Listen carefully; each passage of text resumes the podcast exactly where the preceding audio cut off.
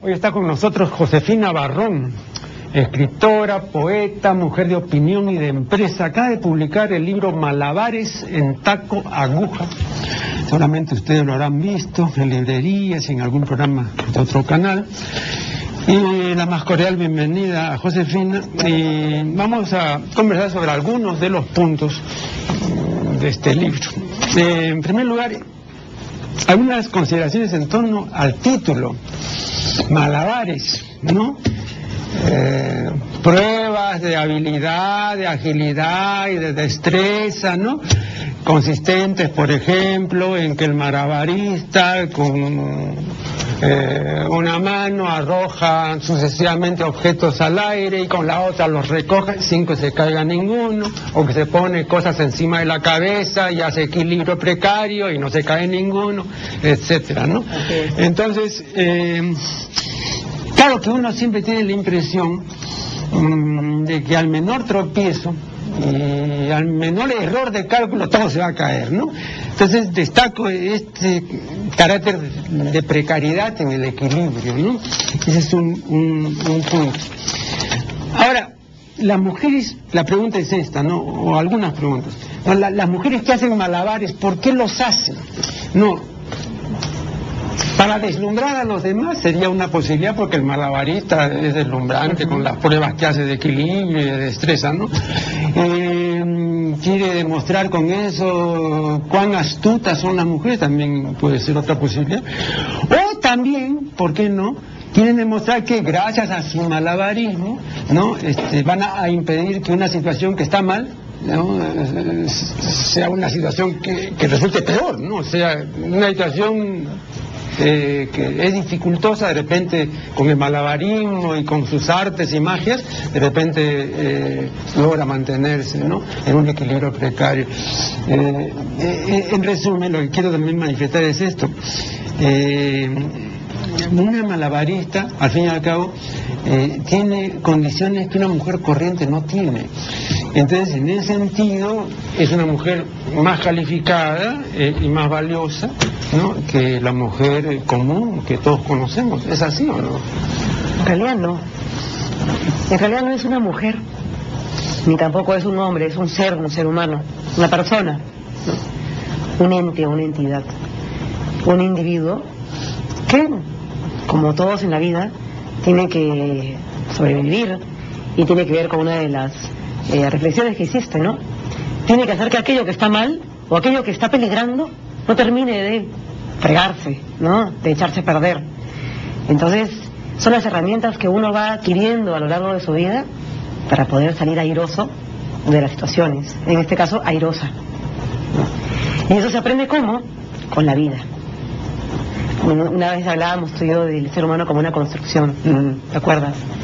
Y el aprendizaje y, eh, del error hacer justamente el, el acierto, ¿no? Entonces, en este caso, más que hablar de la mujer, hablo de yo, hablo de mí, ego yo, ¿no? justamente por eso tiene esa boca tan cholopín, con ese taco tan, tan agresivo, ¿no? Porque eh, soy yo reflejada de alguna manera o de bastantes maneras en esas páginas. Y bueno, como efectivamente yo sí he aprendido a sortear los obstáculos, a sortear eh, aquello que podría ser un peligro, una luz roja, y poder hacer de eso algo hasta inclusive positivo. Pero, pero no me has contradicho, porque eh, para hacer eso eh, tienes necesidad de ciertas condiciones que otras mujeres no tienen. O sea, tiene que tener muñeca, tino, astucia, etcétera. Entonces en eso estás más calificada pues que a una mujer torpe, ¿no? Que no tiene esa condición, que puede echar a perder todo. Me daría miedo decir eso porque reflejo justamente toda la torpeza de la que he sido autora a lo largo de mi vida. Y justamente por esa torpeza que confronto en el papel, decido comenzar a, a, reflexionar sobre esa torpeza, sobre ese desatino, sobre esa verborragia y sobre ese aniñamiento al que alguna vez puedo haber llegado eh, como una mujer confundida, que puede haber sido hace unos años, y cómo necesito salir de todos esos eh, talones de Aquiles, de todos esos eh, esas piedras en, el zapato, en este caso de esta bota, para poder salir airosa, ¿no? Pero, el, hecho, digamos, autobiográfico, es claro un dato, un dato más, pero aquí muchísimas mujeres se ven reflejadas, o sea que aquí, digamos, estará pues Josefina Barrón, pero ¿cuántas Josefinas Barrón, no? Eh, muchas, ¿no? Entonces eh, ellas se ven aquí retratadas perfectamente. Por eso el libro se está agotando, por eso eh, una librería muy conocida de Lima lo ha eh, calificado o, lo tiene rankeado, mejor dicho, como el número uno en ventas ahora y por eso se está reimprimiendo. Mm. Justamente porque deben haber muchísimas Josefinas Barrones, muchísimos seres humanos, individuos, mujeres que se ven reflejadas allí porque tienen los mismos problemas, ¿no? Eh, hay un hay, una, este, una pelea, pues un conflicto de intereses en la propia mujer, que encarna la mujer, entre sus roles de madre, de educadora, eh, de empresaria ahora, porque no? También de objeto, de mujer objeto, de mujer sujeto, mm. eh, de política, de entidad que aporta en la sociedad, y todos esos roles que complejizan el, género femenino, eh, de todas maneras, pues nos convierten siempre en un campo de batalla por dentro, ¿no? Entonces eso hace que, nos sintamos con ganas de vez en cuando de quejarnos, ¿no? Y de querer no hacer nada, pues, no hacer nada. Y también nos, nos estimula a querer de mirar cuáles son nuestras debilidades, porque sí las tenemos. Claro. Y no podemos decir que somos el sexo fuerte. Yo creo que no existe sexo fuerte, existen personas fuertes y personas débiles, ¿no? A pesar de que un autor, recuerdo bien, Ashley Montague, hace ya muchos años, que publicó un libro que se titulaba La superioridad natural de las mujeres. Y él demostraba en ese libro, con estadísticas y estudios, que naturalmente las mujeres son superiores a los hombres, viven más, se accidentan menos, tienen en general mejor salud, en fin, así una lista muy larga de cosas que de hecho hacen mejor las mujeres, ¿no? Eh, tienen aptitudes eh, o desarrollan aptitudes más rápido a veces que el hombre, ¿no? Y eso también está demostrado, etcétera. no sé hasta qué punto hay ahí ese quantum de naturaleza eh, en favor de la mujer, pero en su momento motivó una serie de comentarios, ¿no? O sea, eh, no era el sexo débil, ¿no? De hecho, de hecho, yo no tengo claro, y esa es una de las, eh, de las parodias del libro, no tengo claro qué tan diferentes somos a los hombres, qué tan distintas somos y qué tan, eh, qué mejores somos o, porque sí, claro, podemos decir de que leemos mejor las emociones de los otros, que podemos eh, manejar mejor las situaciones, que podemos manipular mejor a las personas, pero no aparece Hitler. Y luego aparece Napoleón, y aparecen estrategas e intelectuales que han manipulado la colectividad, el pensamiento colectivo de, la humanidad a lo largo de la historia. Entonces uno, se pregunta, ¿qué tan manipuladoras somos en realidad las mujeres, no? Quizás en petit comité, en, la cueva, en la caverna. Pero a la, hora de la hora, pues, también existe Jung, y existe Freud, y existe Lacan. Entonces uno piensa, un momentito, ¿no? ¿Qué tanto manipulamos nosotros realmente los hombres cuando luego nos encontramos con todos estos seres maravillosos, interesantísimos, que no han manipulado al otro, a la pareja, sino que han manipulado la historia, ¿no? Entonces, eh, hago una parodia en este libro de todos esos lugares comunes que yo siempre eh, he recogido, ¿no? En una gran canasta, eh, porque escucho cosas como date a deseo o leerás a poleo, o los hombres son llevados por el mal, o las mujeres son más malas, o tira y afloja, o no le des todo, porque se va a acostumbrar y se va a mal acostumbrar. Y todos esos lugares comunes los he, los he plasmado en este libro, porque que me río de ellos, porque en algún momento yo también los he creído. Ahora hay eh, un punto que simplemente de pasar, porque eh, en el libro que yo dediqué a la mujer, yo le dedico un capítulo, ¿no? Eh, y es que en situaciones extraordinarias, y eso está demostrado, la mujer es más cruel que el hombre. Por ejemplo, ¿no? En los campos de concentración nazis, ¿no? Las caporalas eran peores que los caporales. Y luego vimos en las casas, el caso de las mujeres de sendero. Eran terribles. Sanguinarias. ¿no? Sanguinarias, ¿no? Entonces parece que en situaciones, repito, extraordinarias, especiales, eh, no es que también la mujer sea pues eh, una, una encarnación de la, de la Virgencita de nada. Yo tengo una teoría, Mm. que también la expongo ahí en el libro, medio jugando, medio en serio, ¿no? Eh, digo, ya la historia le ha dado la oportunidad al hombre a mostrar toda su maldad. ¿no? Por eso existen los genocidas, los tiranos, por eso estaba ahí de Amin Dada, ¿no? Y todos estos desgraciados. Eh, sin embargo, la historia no le ha dado todavía la oportunidad a la mujer de ser la genocida, la tirana, ¿no? la asesina de millones. Entonces quizás toda esa maldad está guardada dentro de ella y de alguna forma la tiene que liberar. Y genéticamente la tiene controlada allí, pero no, no es que no la tenga, ¿no? Y quizás por eso venimos todos tan fregados al mundo, porque claro, la madre no necesariamente es la Virgen María, la madre puede ser una desgraciada, ¿no? una una, eh, eh, como se dice, castradora de pensamientos y de comportamientos y, de- también de personas. Entonces, em, por eso que vamos todos al psicólogo y por eso tenemos los traumas que tenemos, ¿no? Porque la madre, al no encontrar cómo, cómo- a dónde, deposi- dónde depositar toda esa maldad que también tiene la mujer, también puede ser que la deposite en las cuatro paredes del hogar, ¿no? Y bueno, eh, con el tiempo, ahora que estamos asumiendo puestos políticos y puede ser, y puestos religiosos también en algún momento, puede ser que también esa maldad se exprese y consigamos tener las Hitleres mujeres, ¿no? Yo recuerdo, eh, antes de, de hacer la pausa correspondiente, yo recuerdo que ya hace ya muchos años hicimos en la universidad, en sociología, un pequeño trabajo respecto a lo que pensaban las mujeres que se desempeñaban en los grandes establecimientos, ¿no? En esa época era Monterrey, Tía, ¿no? O sea, los supermercados. ¿no? Una de las preguntas que hacíamos es si preferían estas mujeres tener a una jefa o a un jefe. Y nos sorprendió que todas dijesen jefe. Y nos decían, cuando la mujer le da a usted poder y todo, es pésima. Y nos mandonea, uy, se pone insoportable. No, no, preferimos un hombre en la jefatura. Y creo que eso venía de las propias mujeres. sea, tengo otras teorías, ¿no? bueno, vamos a hacer acá una primera pausa y ya regresaremos. Estamos dialogando con Josefina Barrón. Yo mencionaba un estudio que hicimos hace ya mucho tiempo con las empleadas de los supermercados respecto a la conveniencia que ellas veían en tener a una jefa y no a un jefe. ¿Qué comentarios haces? Tú me decías que ellas eran más tiranas, que no la dejaban. No, eso decían ellas. Claro. Pero a lo mejor él también era igual de tirano, pero ellas se lo perdonaban. Pues están acostumbradas, ya casi en la memoria genética, a ser maltratadas o a ser simplemente dominadas por un hombre. Pero ellas decían que el maltrato era mayor cuando era la jefa.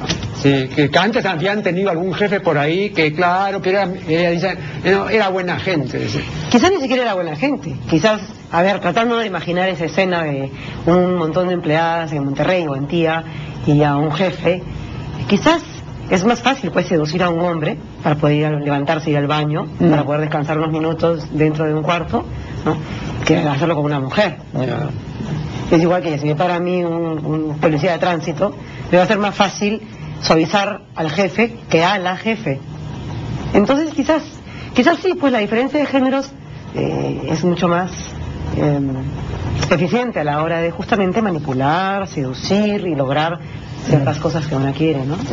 sin ser en absoluto racista, pero yo recuerdo que, en la universidad hace muchísimo tiempo había un dicho que corría, ¿no? Eh, y que decía, solo con mando es temible. Entonces todo aquel que estaba abajo le das tu mando es terrible. La mujer que ha estado siempre sometida, le das mando y es terrible. O sea, a eso se referían. O sea, no es la persona acostumbrada al ejercicio del poder, sino la persona que trepa de repente y está con el poder y, y no sabe qué hacer y entonces abusa. Eh, Esa es la idea. Eso está cambiando justamente porque tenemos una clase media mucho más, Claro. un poquito más grande, o un poquito menos pequeña, o un poquito menos, me- menos eh, diminuta de lo que teníamos, pero está cambiando, ¿no? Y ahora pues los blanquitos, los pituquitos, Ujú. casi no tienen donde caerse muertos y el Perú ya es de los cholos, ¿no? En buena hora.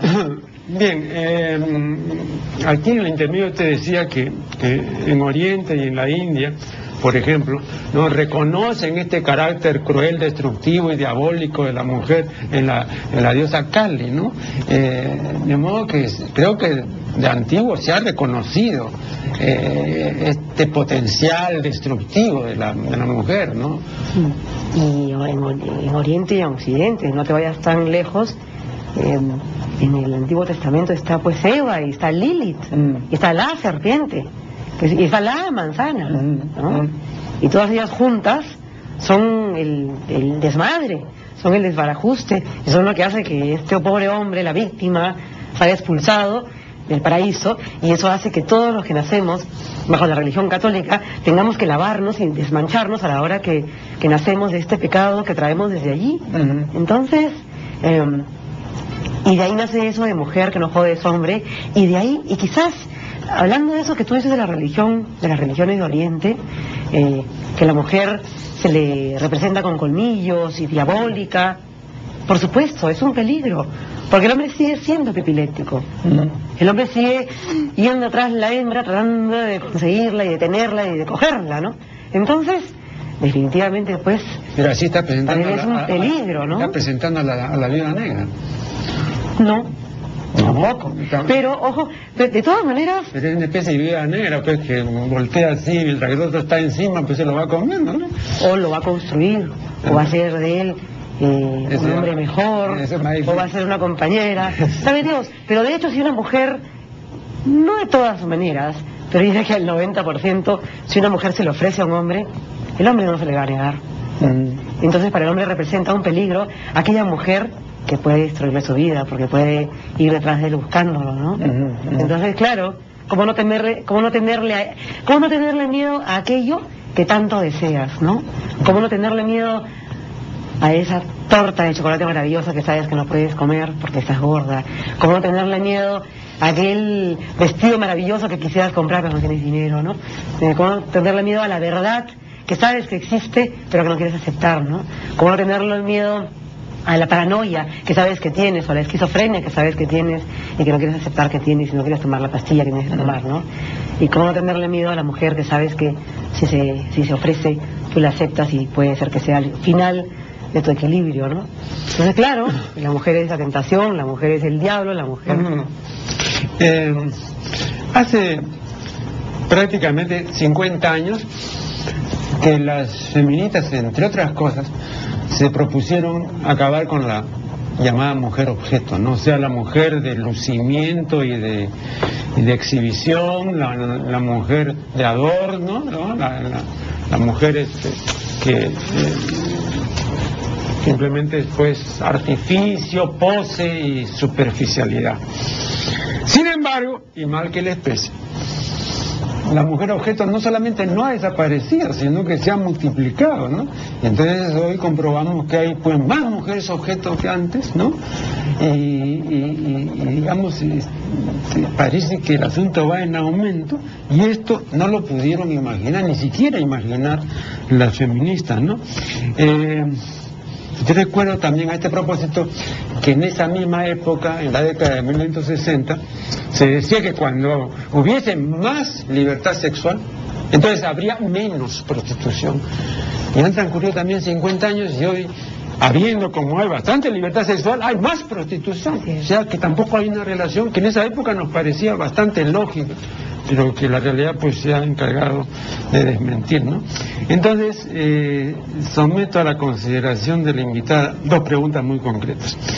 ¿Por qué abundan tanto hoy las mujeres objeto y por qué abundan tanto las prostitutas? Sobre lo primero... Esto acá, perdón, esto último no es la putitis que mencionas. ¿no? No, esa es otra cosa. Es otra cosa. Eso es querer poner el tenedor en el plato del vecino porque lo que él está comiendo o lo que ella está comiendo parece ser más rico que lo que tú tienes en el plato, ¿no? Eso, a eso me refirió en mi libro. Eh, ¿Qué te puedo decir? A ver, varias cosas, ¿no?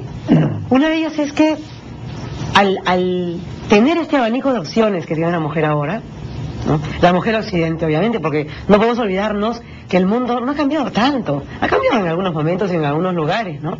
Se sigue apedreando a las adúlteras o a las que son consideradas adúlteras en otros países. Mm. Hay mujeres esclavas, hay mujeres que no se pueden quitar la burka. Entonces tampoco pensemos de que hemos conquistado todo, ¿no? Porque sería mentirnos. Pero al- al- a la mujer querer gobernar los espacios públicos, colectivos, también quizás parte de ese gobierno que quiere demostrar que puede tener, también quiere gobernar sus espacios individuales, ¿no? Mm. Y si a ella le da la gana de solamente ser ama de casa, ya, e- ya no es una, eh, una obligación o ya no es lo único que ella puede hacer. Ya no es, ya, ya no es, el- ya no es un encarcelamiento, ahora es una opción. Al querer ser una mujer objeto, ya es una opción. ¿No? Quiero ser una mujer objeto, quiero ser deseada, eh, quiero exacerbar la belleza, quiero, quiero vivir de mi cuerpo, quiero vivir, eh, quiero ser muy bien pagada solamente por salir en un cartel enorme vendiendo cerveza, con el voto al aire, con un bikini chiquitito, ¿no? Entonces, creo que las feministas justamente, creo que, a ver, te voy a hacer una comparación un poquito ligera, pero que puede servir cuando a la pareja la, en- la tratas de encasillar para comprometerla a algo serio, puede ser que se ponga peor, se, se ponga más mula, se ponga más terco y se quede, y la peor todavía que no consigas nada de él o nada de ella, ¿no? Mm. Puede pasar lo mismo con la mujer, a decirle, tú eres igual al hombre, tú eres igual al hombre, tú debes ser igual al hombre, ¿sabes qué cosa? Yo quiero ser un objeto, yo quiero ser un objeto, yo quiero ser tan mujer que solamente sea un objeto, ¿no? Mm. Yo quiero ser una hembra, yo quiero ser deseada, yo quiero solamente ser un cuerpo y un- unas curvas y una cara linda y un pelo maravilloso, y lo único que quiero hacer es un objeto de deseo, ¿no? Entonces, puede pasar eso, también puede pasar eh, que vivimos en un momento ya hace unas décadas de proliferación de la imagen, del placer, del hedonismo, de- del consumismo. Perdón, yo, yo en una conversación con Frida Holler le decía, Frida, cuando usted fue reina de belleza, las reinas de belleza no se operaban. Sí. Pero ahora cualquier reina de belleza tiene encima 10 o 12 operaciones. ¿Y sabe lo que me sorprendió? Que a ella no le parecía mal. Dice, así son los tiempos, pues ahora todo cambia y entonces ahora eh, se han formado extensos negocios en torno a, a estos implantes y a toda esta estética, ¿no? Eh, que, que está justificado. No será- cosas a, que a mí no, no me parecían, ¿no? ¿No será eh, también, y lo pongo en el libro, medio en broma, medio en serio, eh, que la mujer, la mujer siempre ha sido un producto, ¿no? Los padres negociaban con los mercaderes, con los grandes señores Pero feudales. perdón, voy a hablar por, por, por, toda la varonía que nos está viendo. Eh, pero este, hay que también hacer distingos. Todos los que hemos tocado una teta asiliconada y los que hemos tocado una teta natural, vemos que hay una tremenda diferencia pues, de textura, de, ¿no? de cierta rigidez, etcétera. No es igual. Entonces tampoco, salvo la magnitud, tampoco el hecho de que quieran pues lucir abultamientos tetales así, ¿no? Increíbles, eh, eh, eso es eh, algo... Es la imagen, Marco Aurelio, es una época de la imagen, como decía Sartori, ¿te acuerdas que una vez pero discutimos no es sobre solamente eso? para ver, pues. Ya, pero ahí comienza, ¿no? Ahí comienza todo, es la Pero imagen. esa, que esa observación que yo he hecho, por ejemplo, cualquier varón la puede hacer, que yo me he dado el trabajo de pararme en las esquinas de, de las plazas públicas y ver todo el paso de mujeres en horas punta, a ver a cuántas se les mueve la tetamenta y a cuántas no. A las que no se les mueve porque tienen implantes. Todas las, bueno, a muy pocas se les mueve. Entonces quiere decir que la mayor parte ahora está con, con Y los labios, Por eso. y los pómulos, Por y los digo, ojos, ya no parecen travestis, ya no parecen mujeres. Claro, entonces, eh, ¿cuál es la gracia de eso? Porque... eh, la- competencia, la-. No, pero perdón, pero la ficción puede llegar hasta cierto punto, que una vez que tú tocas, o una vez que agarras, o una vez que besas, o tratas de besar esos labios con votos, esto, eh, es una comprobación no muy halagüeña. Es, yo creo que tiene, mucho, tiene muchos matices, ¿no? Es, es esta mujer producto, desesperada por llamar la atención del macho, sin saber realmente lo que el macho prefiere. Igual, siempre te dicen, ¿no? La mujer se viste para las demás mujeres, no para, los hombres, ¿no? Eh, de repente, todas están arregladas con unas minifaldas tremendas y hay una mujer en jean con zapatillas y todo natural, y el hombre la va a mirar a esa otra, a la que está mucho más natural, más relajada, ¿no? Con una sonrisa bonita en la cara. ¿No? Por lo menos que tenga algo de expresión, que exprese que se está riendo, ¿no? Pero la mujer ya está en competencia con las otras. Pues siempre Con las otras, por eso. Pero ahora ya tiene mejores formas de expresarlo, ¿no? Según ella. Entonces, y también tiene un temor del tiempo. Y conforme el, mercado va exigiendo un producto, es como un cepillo de dientes, pues cada día ya tiene unas formas mucho más, con el, cepillo es aquí así, con un pedazo de redondelas acá, y con un poquito de cerdas más gruesas que las otras. Entonces cada día esos cepillos son diferentes, son mucho más refinados, entonces ellas también pensarán lo mismo, ¿no? Vamos a hacer un nuevo corte y ya regresaremos. Proseguimos este diálogo con Josefina Barrón, que acaba de publicar, repito, Malabares en taco aguja. Em, bueno, eh, quedó pendiente la pregunta de que por qué había tantas prostitutas. Primero, porque, la tetamenta había crecido, ¿no? También. Sí. ¿Por qué estas mujeres es una tetofilia. La tetofilia, la biofilia, todo, porque los labios, las narices, los ojos, son unas transformes, parecen shimmels, esos, esos hombres eh, que se convierten en, ya no parecen mujeres exacerbadas, sino hombres que se convierten en mujeres, ¿no? Parecen travestis, son horribles. Bueno. En fin, yo creo que también tiene que ver con la, aparte de muchos otros temas, mucho más simbólicos, tiene que ver también con la competencia en el mercado y con la publicidad y lo que la imagen demanda, ¿no? En todos los carteles, eh, tú mira un solo, todos los carteles de, de de baño, de cervezas, de, bebidas, de cualquier cosa, siempre vas a ver una mujer con un par de buenas tetas, o sea, no vas a ver una mujer sin tetas. Josefina, sí, pero este, de las, tres, de las tres mentas, de las tres mentas, la tetamenta, la nalgamenta y la piernamenta, hay una menta que es la nalgamenta, que sí tiene una explicación, porque las otras dos no tienen una explicación fácil de que por qué esta apetencia de, grandes pechos y de grandes este, órganos ahí, ¿no? De lactancia, ¿no? Eh, glándulas, perdón, eh, mamarias. Eh, pero lo otro sí, porque, y eso lo he demostrado yo valiéndome de una representación, y eso lo mostré acá, fue bien bonito, no sé si viste el programa de Miguel Ángel, uno de los frescos de la capilla Sixtina, muestra dos imágenes de Dios, ¿no? Y una de ellas está Dios de espaldas, mostrando el culo descubierto. Y no había ninguna explicación de por qué se mostraba a Dios así.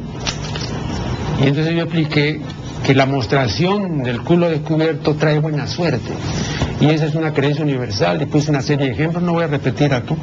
Entonces el hecho de que pues los hombres busquen grandes nalgamentas y un culo enorme es porque saben que eso le va a traer buena suerte. Eh, Federico Fellini, Federico Fellini, perdón, Federico Fellini refiere, se lo refería a José Luis de Villayonga, y eso lo, lo cuenta en sus memorias, que antes de iniciar sus labores iba, y un día lo llevó a, su amigo a, a y por eso lo cuento, iba a la casa de una señora cuarentona, de muy buen ver, ¿no? Y que vivía en una mansión. Y entonces esta señora lo, hizo pasar a, su dormitorio, estaba la señora eh, en cama, les invitó un desayuno extraordinario y todo. Pero ya al salir, cuando para despedirse, este Fellini le, dice eh, que se lo muestre.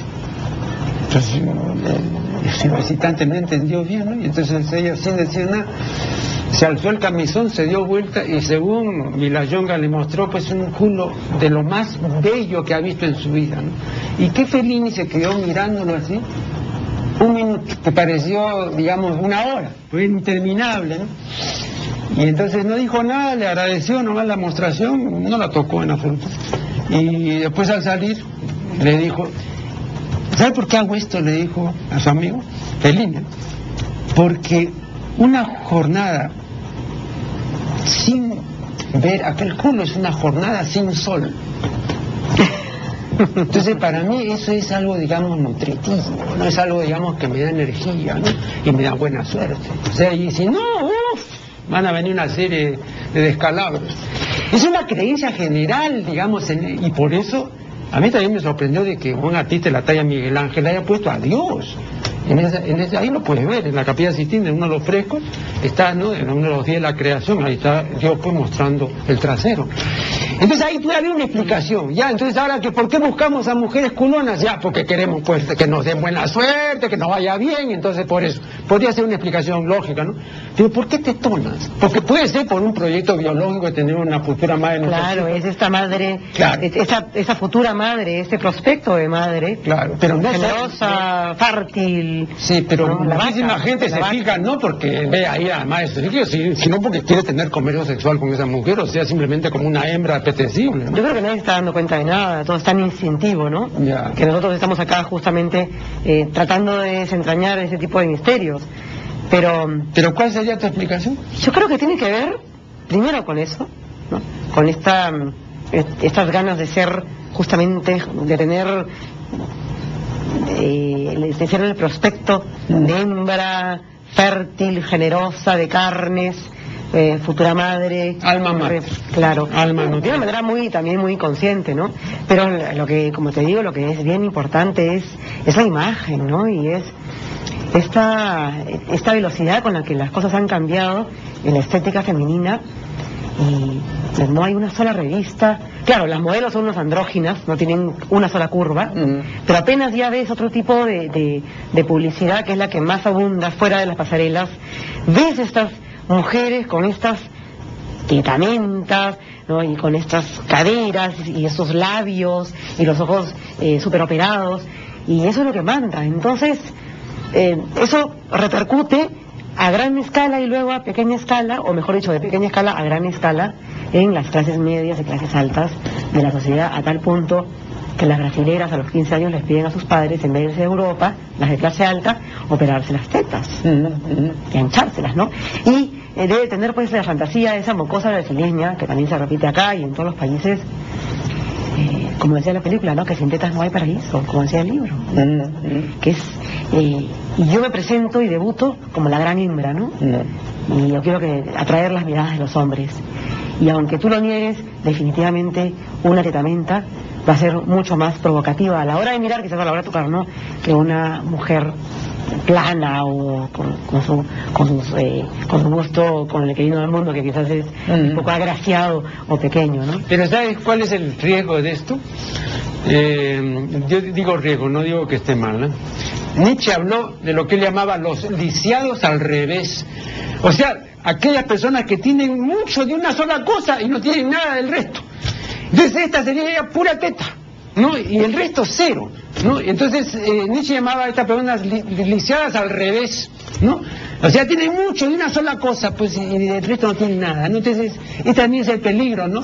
De, magnificar y de priorizar una parte de la anatomía en desmero del resto. Pero no te vayas, no te vayas muy lejos a Nietzsche, ¿no? Quédate nomás en ese artículo que hemos comentado de Vargas Llosa, mm. que acaba de ser publicado en Arquinca, creo que es la espectacularización de, la imagen, y bueno, es no solamente ya hablando de la heredamenta y el resto del cuerpo, es hablando de la imagen en desmedro, el, cultivo de la imagen y del placer, del hedonismo, en desmedro del cultivo del intelecto. Ah, claro. ¿no?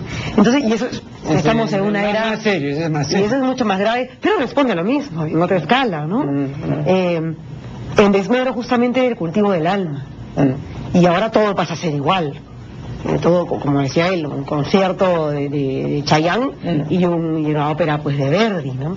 Y estamos en esa época, ¿no? Estamos en una época pospensante, tetamentable y lamentable, ¿no? Donde la imagen vale más que todo. Yo eh, eh, tengo un, un eh, trabajo que se titula Palabras Fascinantes.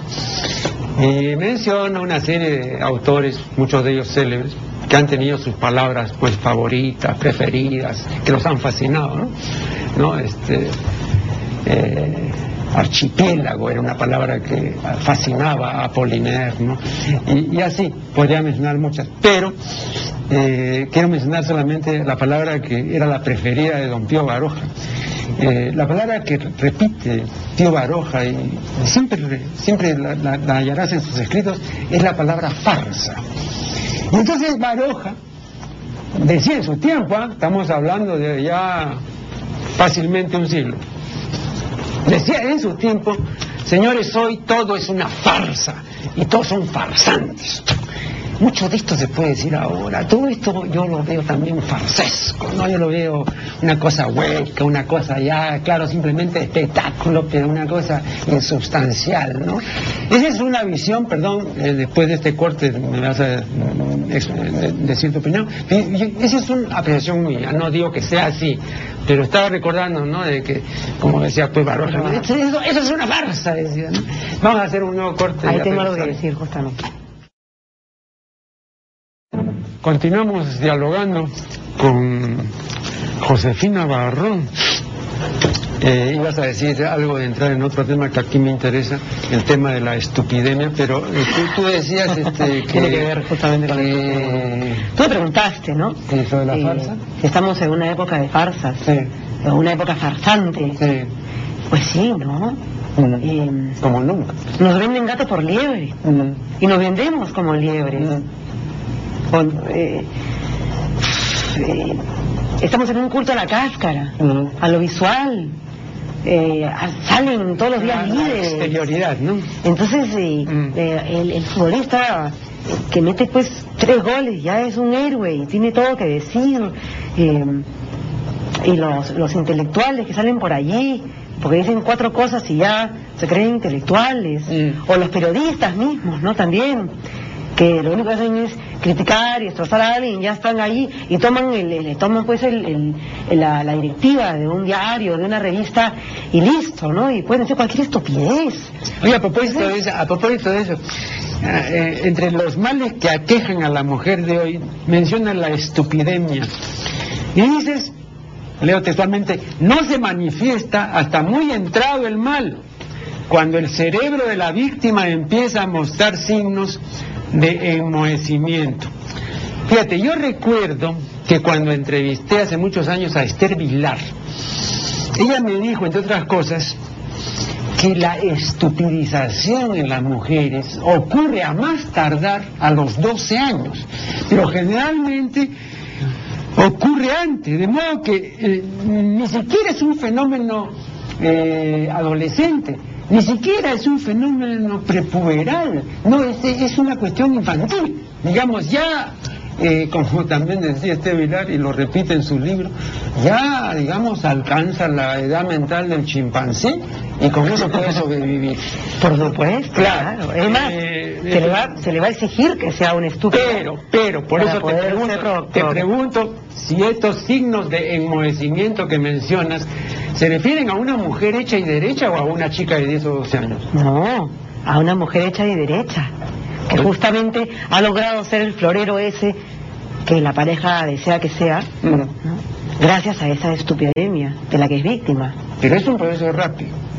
No, no, no, no, porque enmohecimiento parece que son años de años. Sí, ¿no? pero, es que- pero, pero, es que sí, el enmohecimiento tiene que ver con el tiempo, a veces tiene hasta líquenes el cerebro de la pero, mujer. pero, pero no es tan, tan, tan dilatado el proceso. ¿no? A, mí, a mí siempre me daba la impresión de que ya después de los 12 años, en eso estaba de acuerdo yo con Esther Vilar, muy pocas son rescatables. O sea, si, si, si ya has entrado en este carril del embrutecimiento, ya eh, es difícil el retorno. ¿no?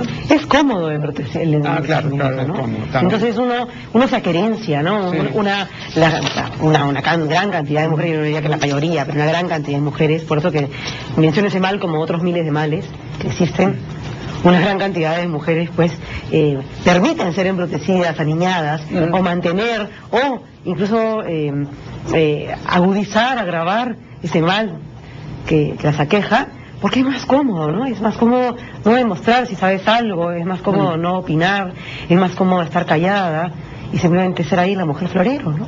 Claro. Creo que alguna vez te oí declarar en una revista mencionabas a una de las decías, es una perfecta estúpida, ¿no?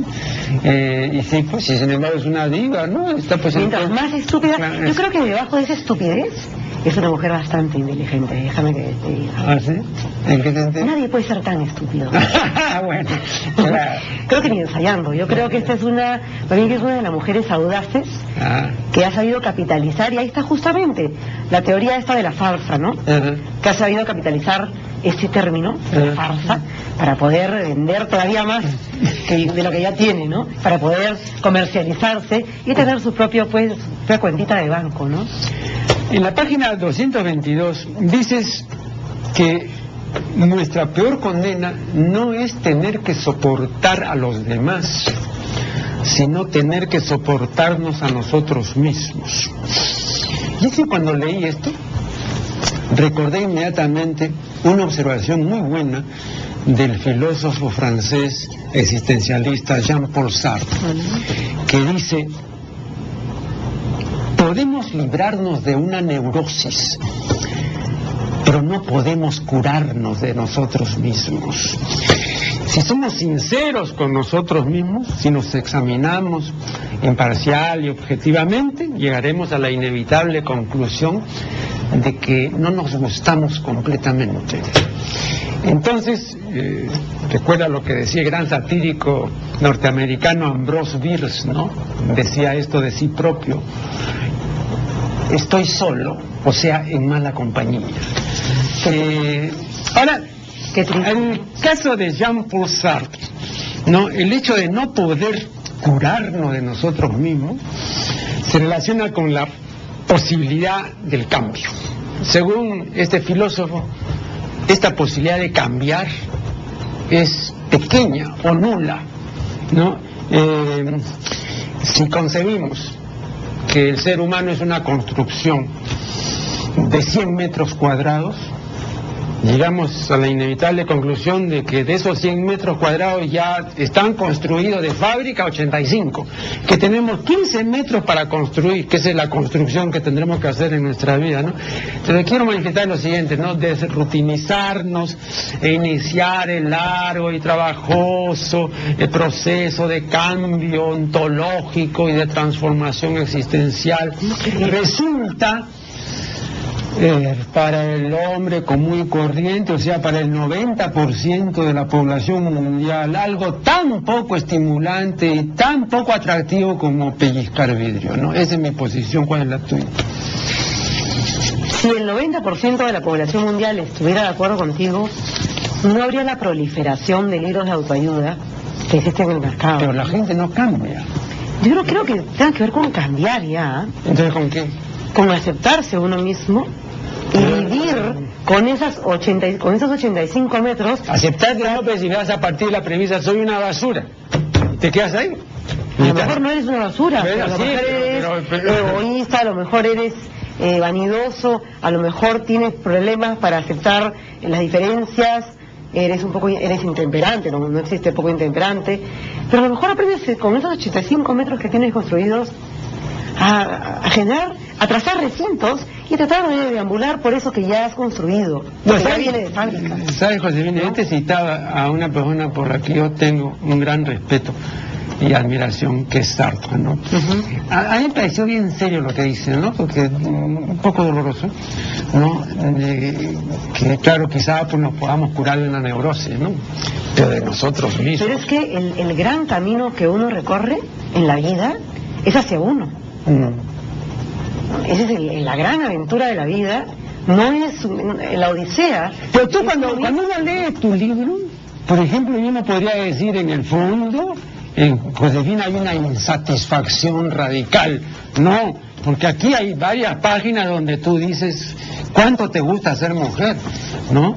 Y lo dices muy claramente, claro. Claro. Entonces tú no necesitas curarte de ti misma, ¿no? No, no. Claro, por No. eso te digo yo que viniendo una persona por la que yo tengo mucho respeto y que era tremendamente inteligente, que él haya sido consciente de que él ya no se podía curar. Es que él está, el- Sartre eh, está partiendo de que estamos enfermos.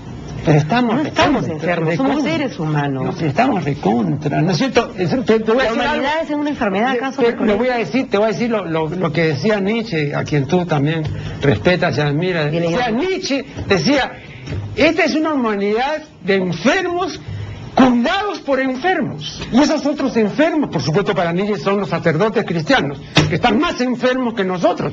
Pero resulta que esos nos están cuidando y velando por nuestro bien. No me frieguen, decía Nietzsche. Entonces igual, partir de la base de que estamos bien, Tú partes de esa base. Y que la, el tipo Rousseau de que la sociedad nos corrompe. Yo no sé ni siquiera si la palabra bien tiene que ver con esto.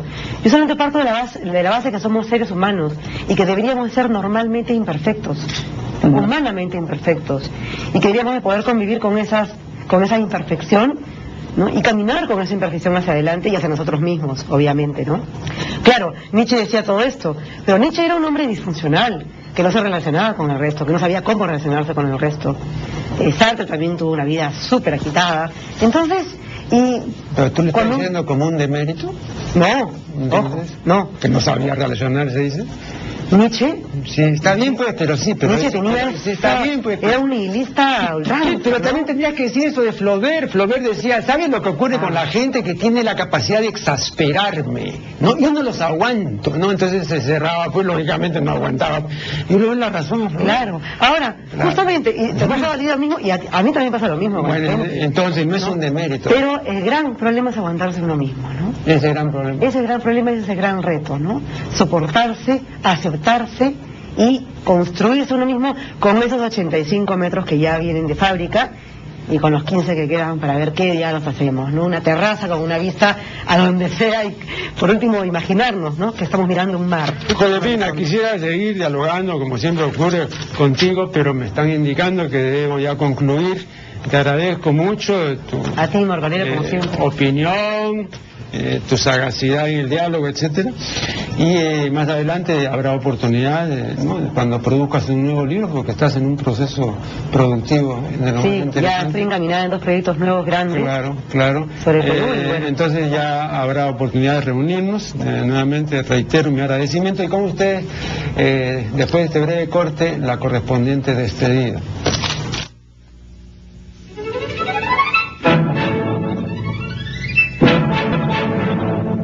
En la siguiente miscelánea, porque será miscelánea ya que no tenemos a la vista a ningún invitado, tampoco a ninguna invitada, eh, contestaré algunos correos electrónicos eh, que quedaron de remisiones anteriores, ¿no?